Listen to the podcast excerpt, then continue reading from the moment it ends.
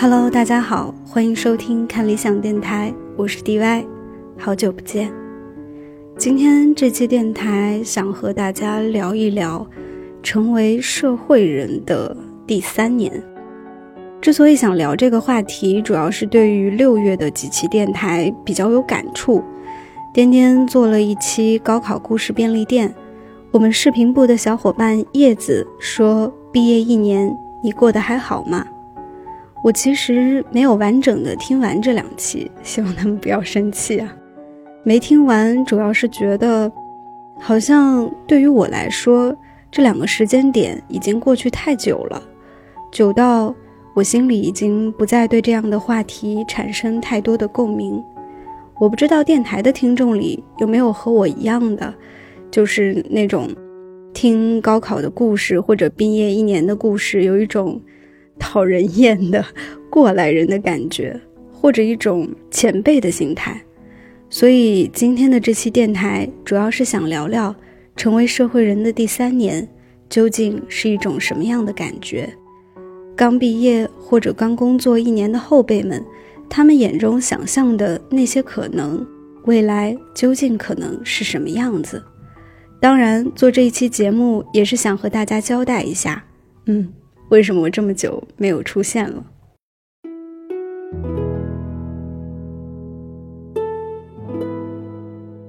今年是我成为社会人的第三年，严格来说应该是第四年了，因为今年七月也已经开始了。怎么说呢？对于职场新人来说已经够老了，但是对于老人来说又还非常年轻。然后呢，又站在三十岁的门槛前，实在是一个非常值得怀疑人生的时间点。成为社会人的第三年，我越来越、越来越、越来越忙了。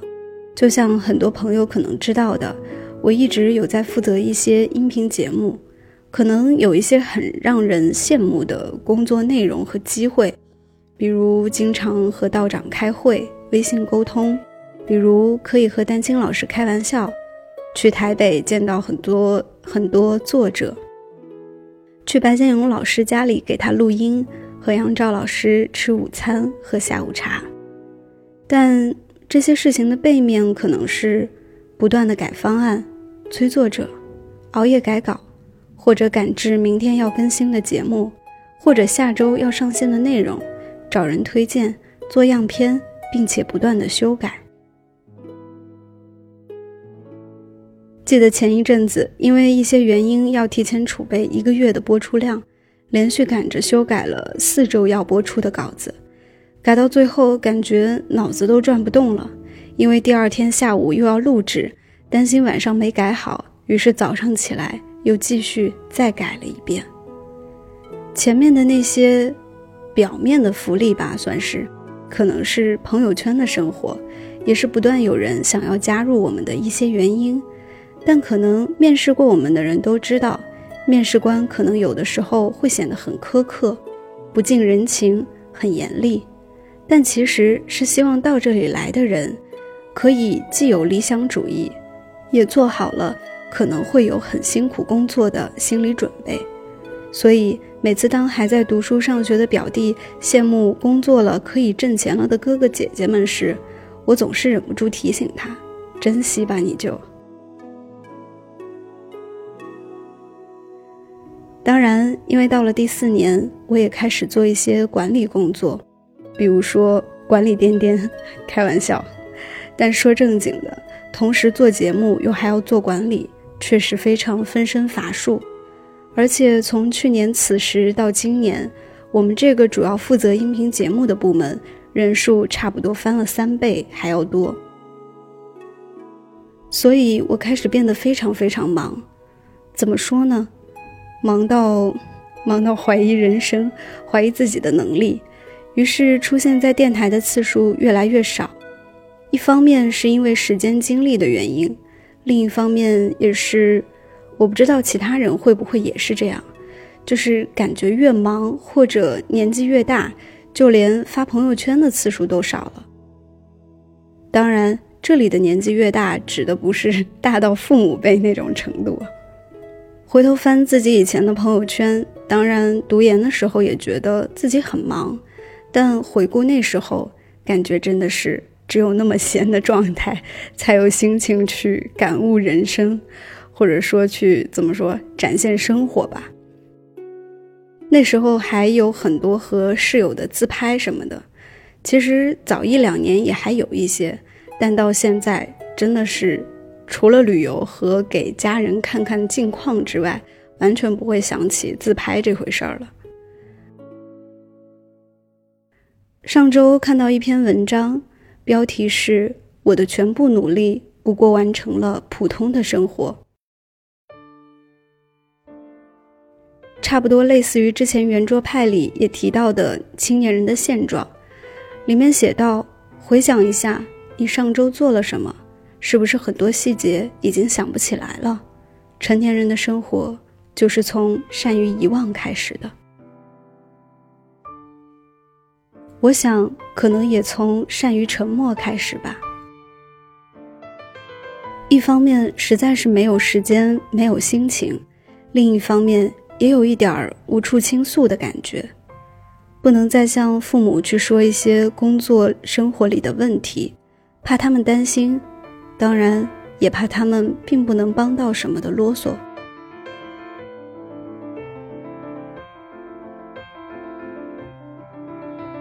成为社会人的第三年我变得越来越矛盾了越来越不耐烦希望对方能直接说到重点越来越耐烦对于生活对于很多大问题长久问题的解答不急于求得一个结果。当然这其实也是我做这一期节目最想分享的一个感受。从第一年的兴奋混乱迷茫第二年的疲惫心情大起大落得失心到了第三年渐渐尽量平衡工作和生活明白很多事情需要时间而最需要时间的是明白自己想要什么能要什么。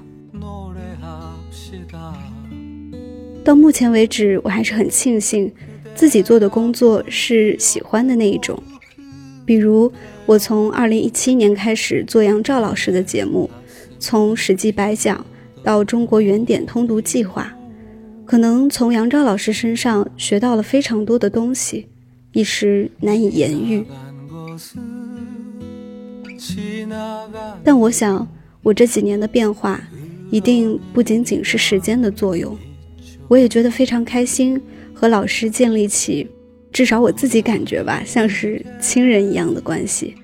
可能老师太慈祥了总是非常温和当然也非常非常智慧。对了说到这里我还有一个在看理想的称号叫看理想老年讲者服务专员就是我负责的节目的老师基本上都是五十岁往上走的，比如说白先勇老师啊、陈丹青老师、徐奔老师、杨照老师，还有故宫节目的胡德生老师。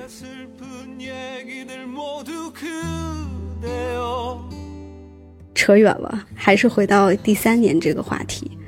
到了第三年，我当然远远对自己谈不上说满意，不用午夜梦回，也经常感觉事情没有做好。会压力太大而崩溃的大哭而且我觉得也算是比较平凡吧。但也越来越容易平静下来对于那些工作和生活交给我的难题。我知道我会努力改变我也知道一切需要时间不强求自己也不强求他人。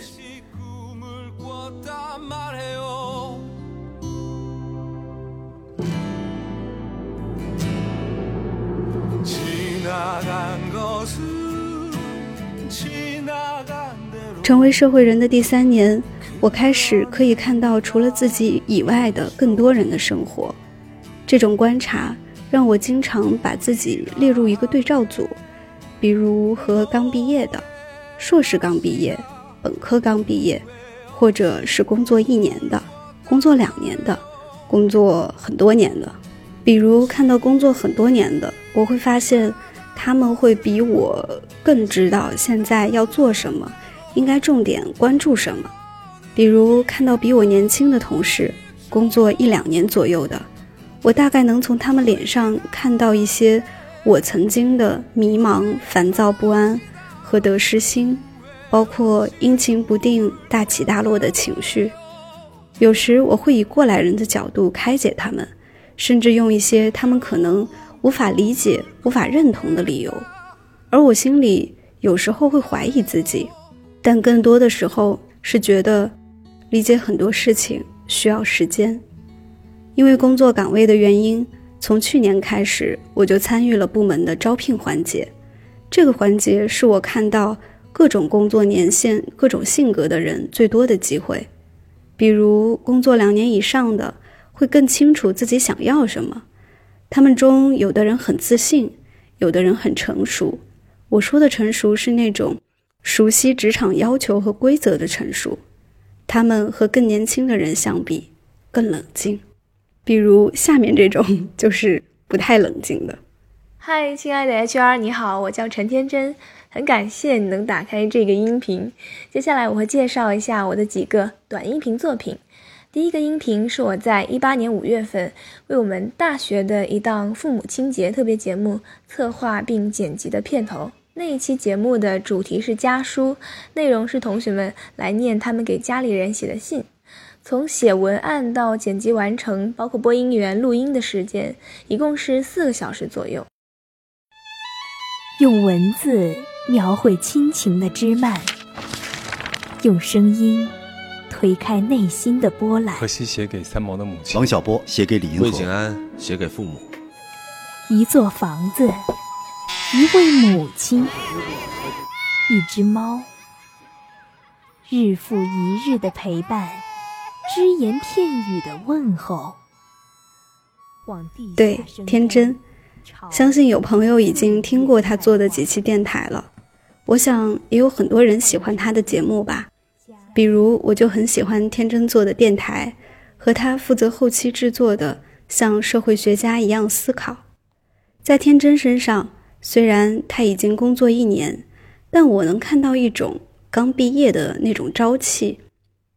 不过那种朝气并没有让我说，仅仅是感觉到年轻，而是感觉到一种快乐，或者是一种。正向的力量。在招天真进来的时候，领导们犹豫了，也是一种过来人的犹豫。他们担心会让一个本来生活挺安定、前景也不错的女孩子陷入到一个都市困境中。他们看到了落户、房子、车子、稳定的生活、感情在大城市的艰难程度。想像家长一样替天真做一个可能更保险、更好的决定。入职三年的我，怎么说呢？当然觉得怎么能这样？别人自己都考虑好了，也符合我们的要求，为什么要替别人做选择呢？为什么要断掉一条一个年轻人可能不一样的路呢？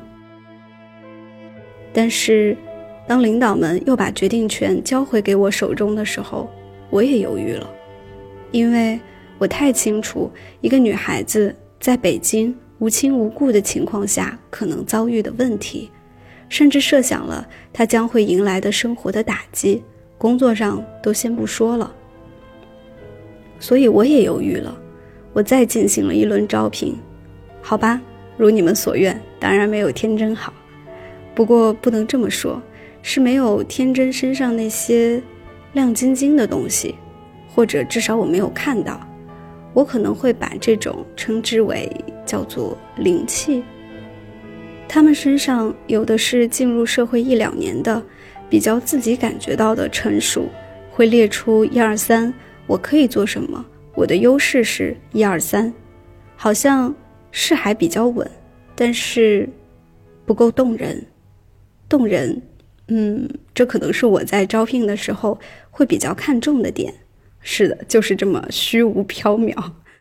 那你在大城市里，难道你就没有什么勾心斗角吗？肯定有的呀。你吃得消吗？没有觉得生活质量也很重要吗？我觉得有些苦就是要自己去体味过才会懂的。那我们真的是讲的是生活嘛？生活就是这样的，现在生活就是过生活嘛，没有什么理想可谈啊，对吧？他去的公司要看理想的。他的公司就是理想，看理想哎。除非一个奇迹，或者你的梦。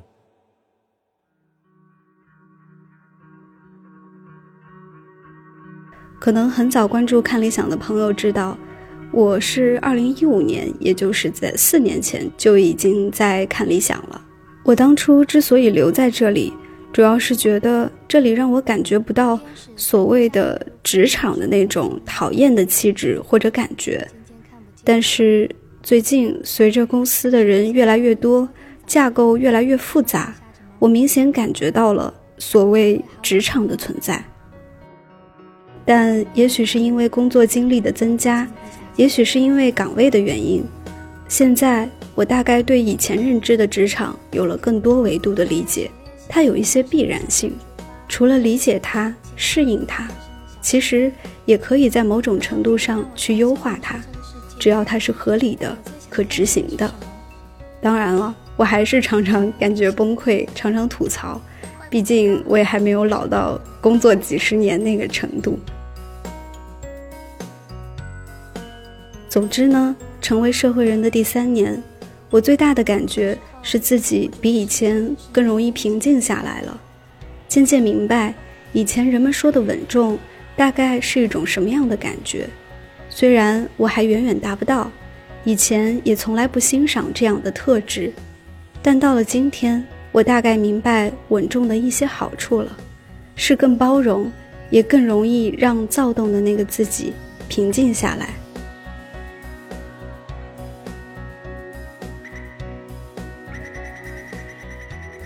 当然，成为社会人的第三年，我也更珍惜那些闪光的特质，可能是一种纯真，可能是一种笃定，也可能是一份初心。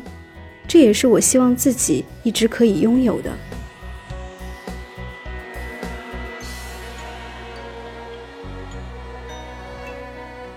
如果你现在依然在迷茫，也许需要的只是时间，别着急。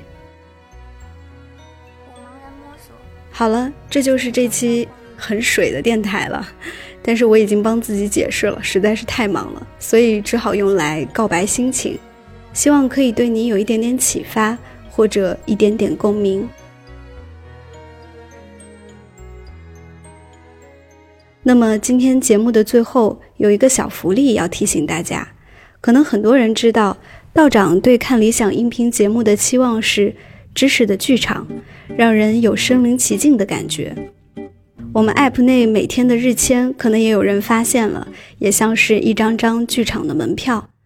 那么今天呢，我们看理想 APP 就做了这样一个看理想剧场开放周的活动，一直到这个月底，所有的用户都可以在我们的 APP 内，通过一个复古好玩的取票机收集票根，拿到看理想特别的奖品。比如理想国一丛 M 系列的十五本套装书，重点是套装，还有道长的我执签名书，看理想节目的免单券，看理想的节目赠礼等等，每一个奖品都有很多份，非常欢迎大家来参加。